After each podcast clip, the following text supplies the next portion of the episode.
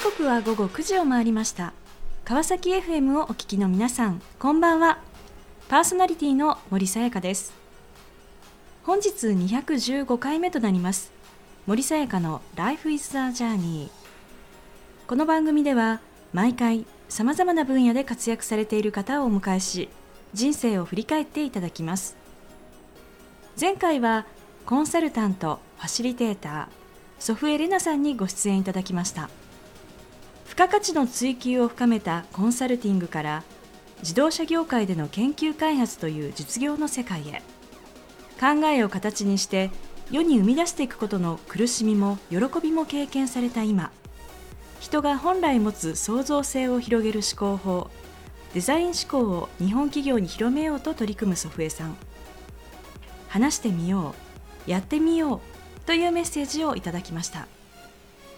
今回も素敵なゲストをお迎えしお話を伺っていきたいと思います。この番組は e コマースの利上げアップソリューションを世界に展開する株式会社エイジア。企業間レンタル移籍を通じて日本の人材流動化を促進する株式会社ローンディールの提供でお送りします。それでは本日のゲストをご紹介いたしましょう。株式会社水尾の上ア。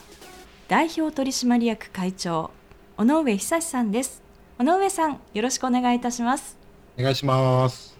えー、さて尾上さんえー、現在どのようなことをされていらっしゃるのかぜひお仕事内容をご紹介ください。はい、えー、まあウィズオノウェアの仕事なんですけれども、まあいわゆる簡単に言うと、おまあシステムの開発、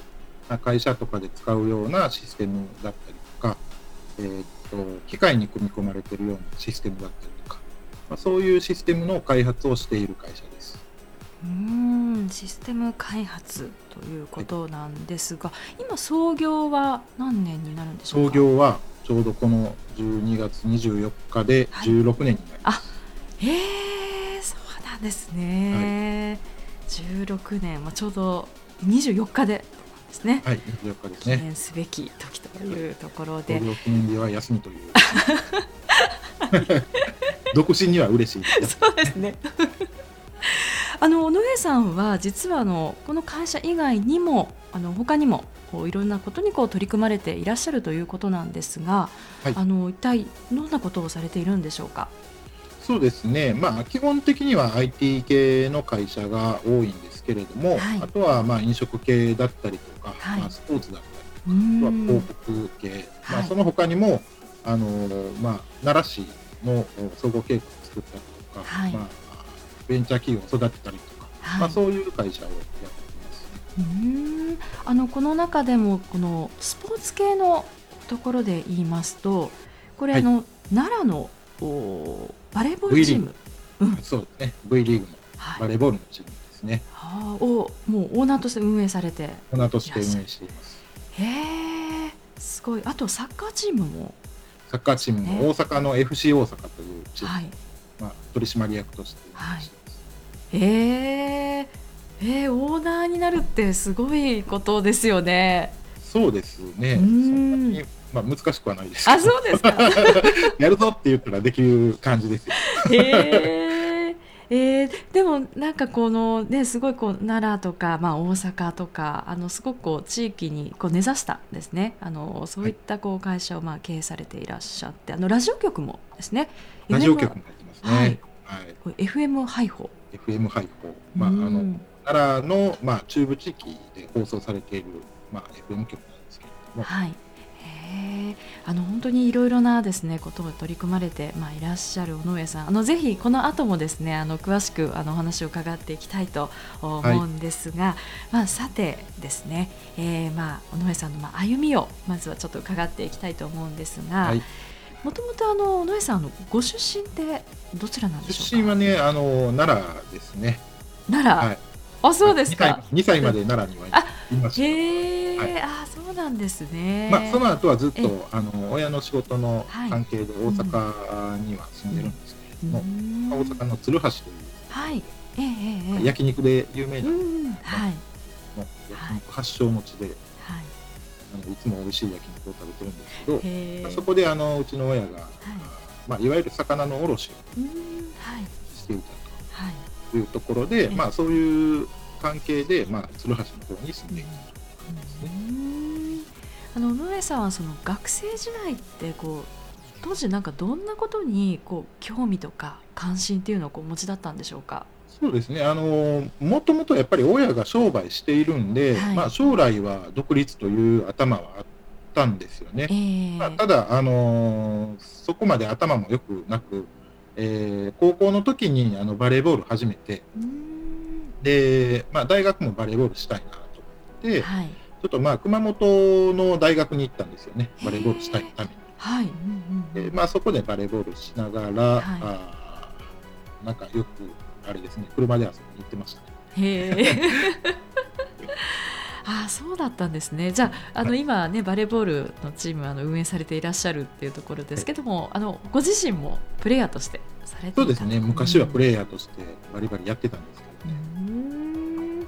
えー、でもそういった中であの社会人となってですねあの最初のキャリアっていうのはあのどんなところから？最初はですね、はい、あのまあ、NC 関係のお仕事をしているシステム会社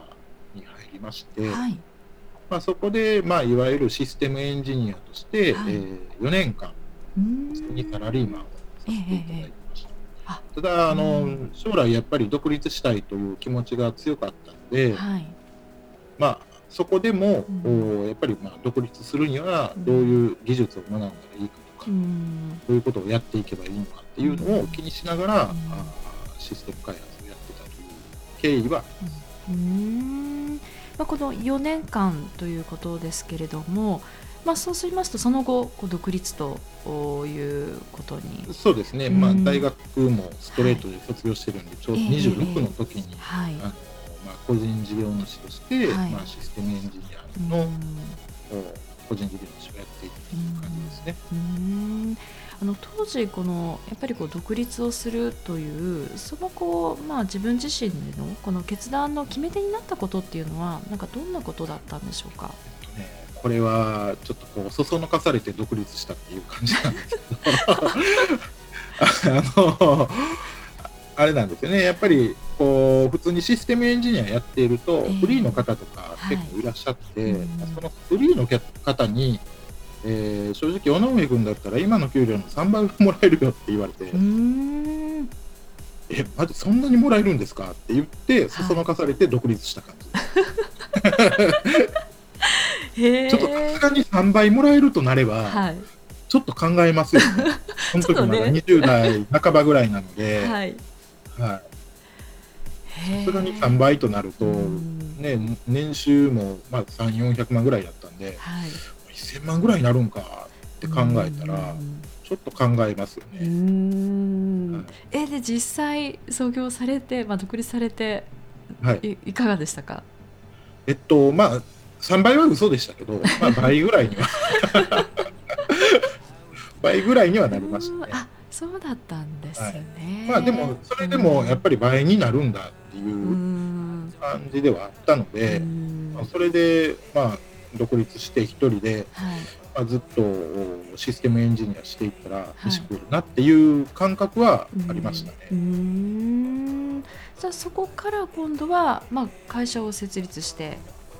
そうですね、まあ、あのやっぱり独立するとたくさん仕事が舞い込んでくるのでさすがにちょっと一人じゃできなくなって仲間とやっていたんですよね。えー、で仲間とやってるともうこれいい加減会社作ったらいいんじゃないという感じになりまして、はい、えー、まあ、そのそそのかした人を含め、はい、えー、会社を作ろうという話になり、まあ、10人ぐらいでもともと会社を作ろうとしたんですよね。はい、でその時にたまたま僕がじゃあ,、まあ、あの資本金、まあ、1000万集めないといけないんで、はい、あのまあ、1000万集める半分ぐらいはじゃあ出すよっていう。したらじゃあお前社長でみたいなぐらいの軽いのから始まってます。あそうだったんですね。そこが社長になった 決め手というか、きっかけになったということなんですね。はいうんその後のお話あのとても気になるところなんですがあのぜひですね後半も引き続きお話を伺っていきたいと思います、はい、えー、さてここで、えー、ゲストの方の意外な一面を探ることを目的にこんな質問をさせていただきます。今尾上さんが興味関心を持っていることを教えてください。興味関心があることは今、はい、バレーボール。バレーボール 結構バレーボールにハマってるんですよ。あそうですか、はい、バレーボールね面白いですよね。そうですね。まあ、ただ趣味も別に持ってるので、はい、あの趣味とかはあのウェイクサーフィンしたりとか。え、それどういうものですか？あのウェイクボードってあるじゃないですか。はい、えー、ウェイクボードのあの、はい、サーフィンバーンですね。だからあの船で波を起こしてその波にずっと乗り続けるという。はい。ええええ。へえスポーツやっぱりお好きなんですね。そうですね、うん、何かとスポーツはやっぱり好きですね、うん、体を動かすのが好きなので、うん、ちょっとフットサルやってみたりとか、はい、ゴルフやってみたりとか、はい、まあ、そういうのはやっぱり好きですね。あのちなみにバレーボールはあのどのポジションだったんですか？バレーボールはね、あのそうですね。エースポジションになりますね。すごい。じゃあレフトですかねそうですね、はい、えー、じゃ一番かっこいい目立つ ポジションですね。大変なところですけど、はい、何でもしないといけない。そうですね。ありがとうございます。えー、さあそれではここで一曲お届けしましょう。マシンガンケリーカミラカペロでバッドシングス。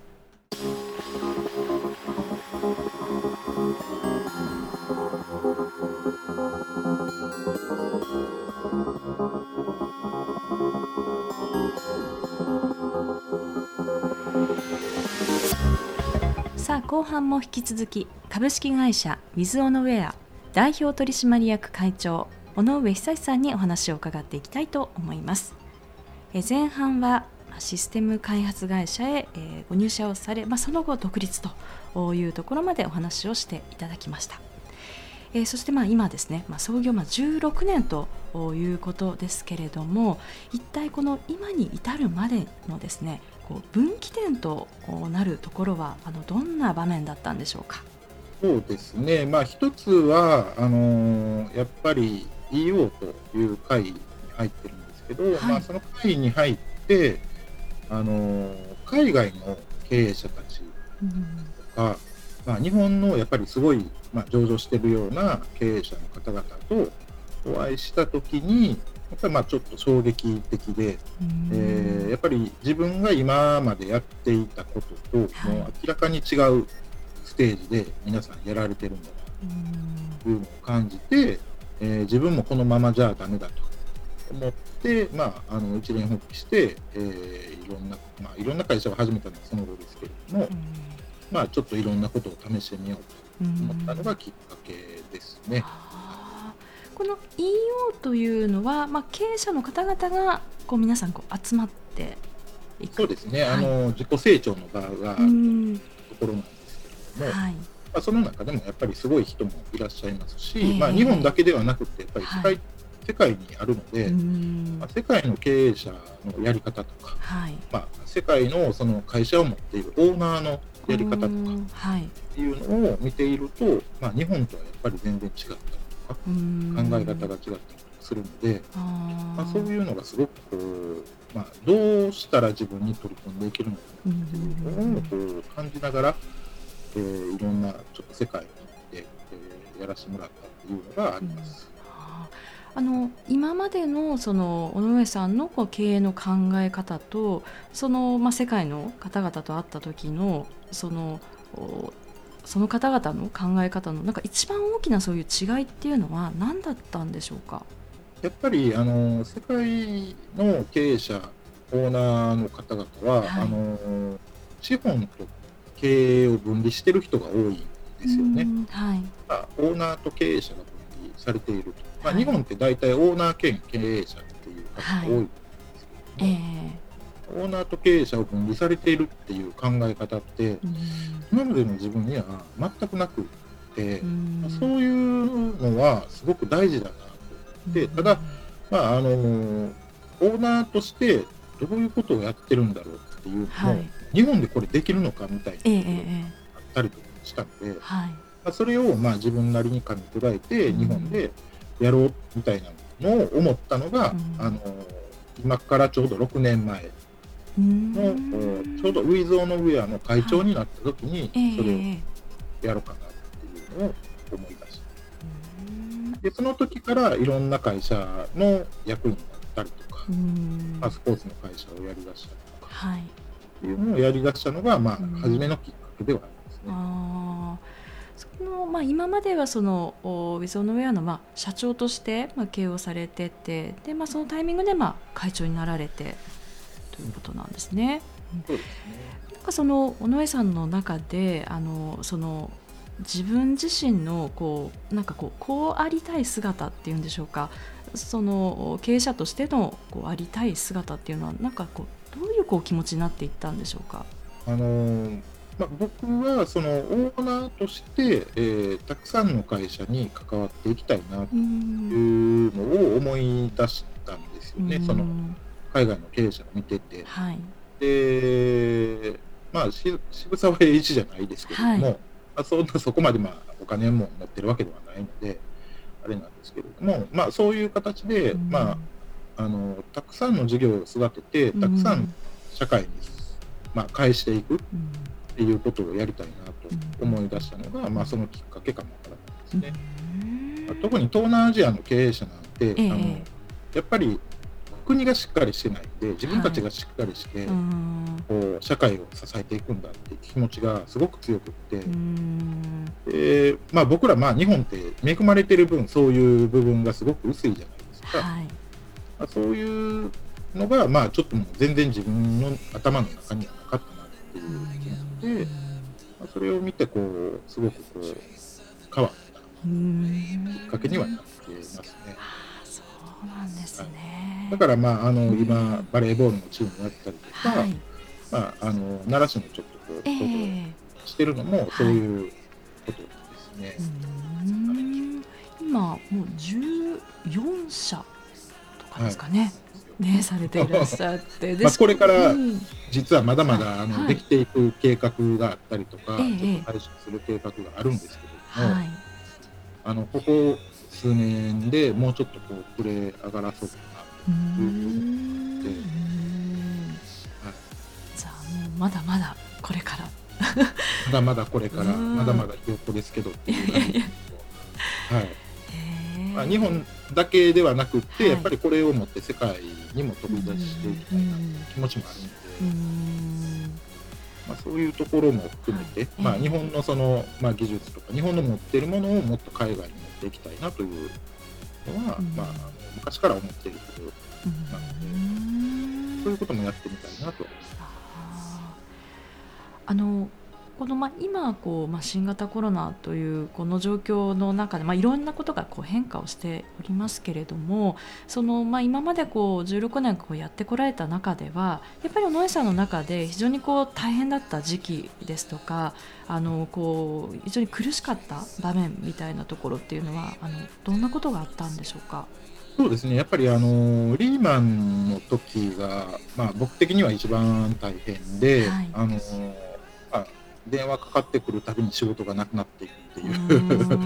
うような感じで、まあ、開発ストップストップで、えー、どんどんどんどんやっぱり厳しくなっていったっていうのが、はい、あのその当時ありました。ただ今はあの逆に言うと IT を使ってなんとかこういろんなことをしようっていう流れが強いので、はい、あのそういう意味ではリーマンの時よりは今の方が楽。でもそのリーマンの時にね、こう開発の案件とかがこうなくなってきでも一方では、まあ、社員の方もいてその経営としては続けていかなければいけないっていう。そうですね。まあ、それがやっぱり一番大変でしたよね、まあ、社員を、まあ、辞めさせたくないけど、まあ、このままやったら全員共倒れみたいなところがあったりとか、はい。まあ、そういうのも含めてじゃあまあ最小限誰かを辞めさせない考えたらとか、まあ、そういう葛藤はすごくありましたね。うん。なんかそういうこう葛藤の中で、まあ、それでもこう前に進んでいかなければいけないというなんかその時にこう野井さんのこう背中をこう押したものってどんなものだったんでしょうか？その時に押されたものは、はい、まああの押されたという、まあ、押されたのかどうかちょっとわからないんですけど、はい、まあ、やっぱりその会社のメンバーがいますし、僕を信じてついてきてくれる人たちもいたので、まあ、そういう子たちにやっぱりこう一緒になって、えー、もう一回、まあ、一からじゃないけど、はい、盛り上げていこうよっていうふうになったのが、まあ、きっかけというか背中を押されたのは押されましたね。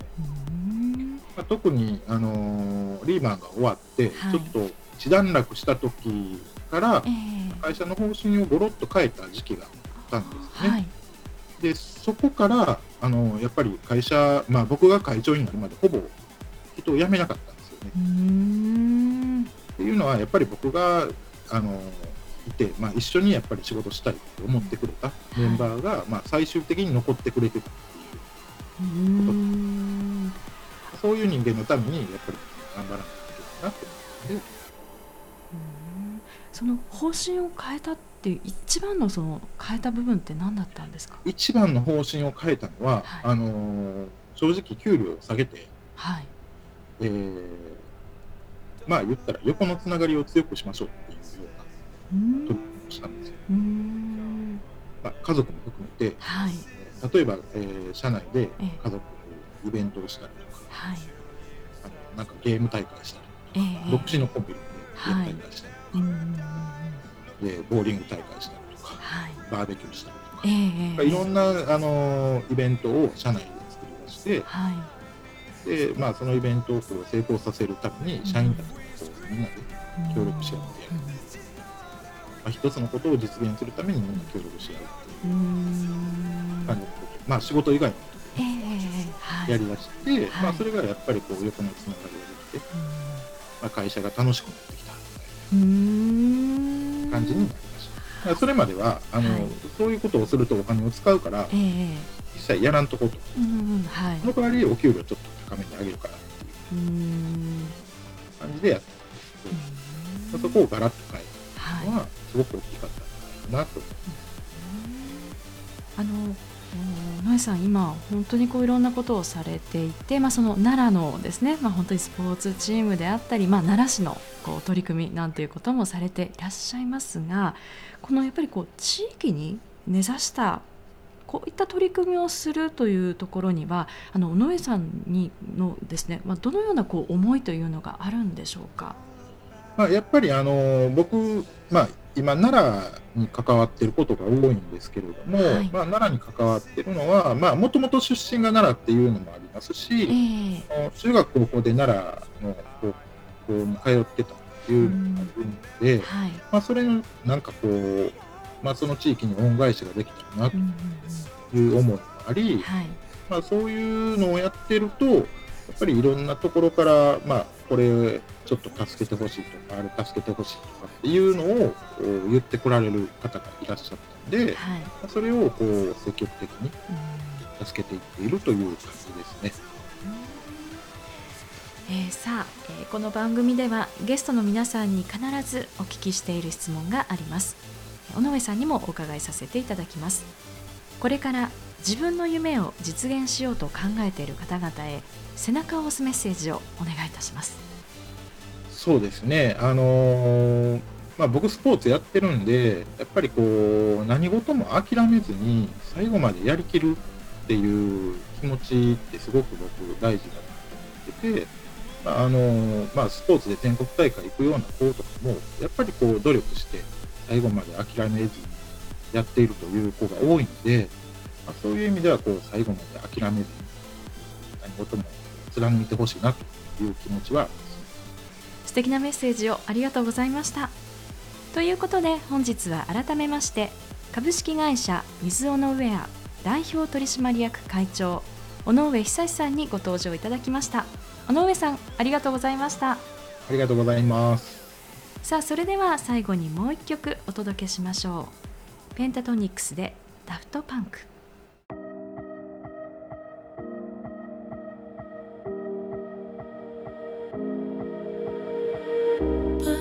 森さやかの Life is a Journey いかがでしたでしょうか